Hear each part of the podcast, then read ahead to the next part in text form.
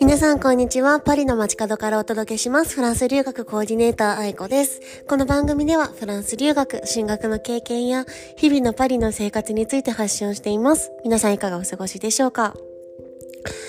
今ですね、なんか寝室のベッドに転がって、なんか窓の外のお庭を見ながら話してますってどうでもいい体勢の話なんですけど、なんかね、お庭にね、あの、赤いもみじみたいなのがあってね、で、これ毎年、この春になったら開いてくるんですよ、このもみじの赤い葉が。何なんでしょうね。なんか日本ってもみじってなんか秋のイメージなんですけど、なんかこれ、なんて言ったらいいのかな、すっごい小さい手のひらの4分の1ぐらいの赤い葉っぱがバーってたくさんめちゃめちゃ綺麗でなんか日本みたいなんですよね。そう、すごい、ね、お庭が大好きで、あの、私の管理人さんがすごいね、細かく、あの、手入れをしてくれてるんで、なんかそのおかげですごくこう、パリの中にいるのにすっごい静かで、なんか、郊外にいるような生活を送っています。はい。そしてそして、あの、今日ですね、YouTube ライブ3日目で、昨日、おとといと1日目2日目とやってきたんですけど、めちゃめちゃ盛り上がっていて、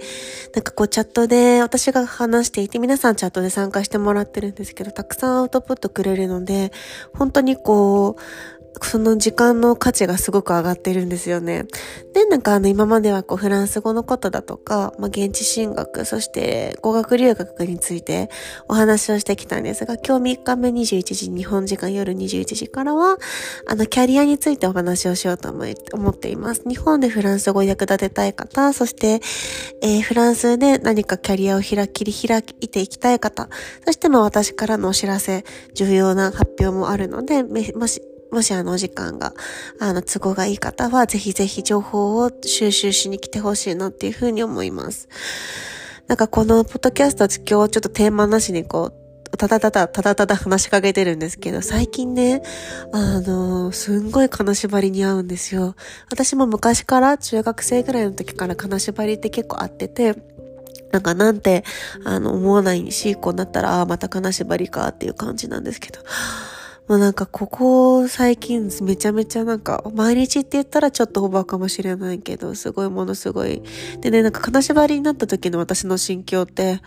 あ、また金縛りか置きたいのにめんどくさいな、みたいな感じなんですよね。で、なんかこう、いろいろやってみるんですけども、何も効果がなくて、なんかこう、金縛りになった時に、パッてこう、それをやめて、すぐ、あの、普通に体を動かして起きれるような状態に持っていく方法とか、なんかテクニック 持ってる人いたら教えてほしいなと思います。私が今してるのは、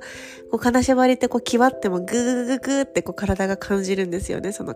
ギーってこう動かないみたいな。で、起き上がろうとして思いっきり力を、あの、やっても体は起き上がってこないみたいな感じで、これ多分経験したことのない人からすると何言ってるんって感じかもしれないんですけど、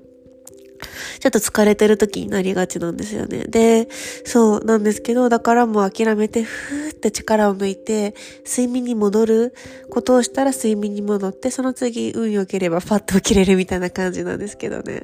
そう。なんかこう、金縛り体験って、その疲れから来るものって結構私は思ってるんですけど、やっぱ本当にこう、なんかいろいろありますよね。ちょっとあんまりこう、深いとこまで話すとちょっと何言ってるんやとかそういうの信じてくれない人とかいそうなので、実際に体験した身からすると信じが、信じざるを得ないような再建もしてるので、なんかちょっとそういうスピリチュアル系の方とかいたら教えてください。金縛り対策。はい。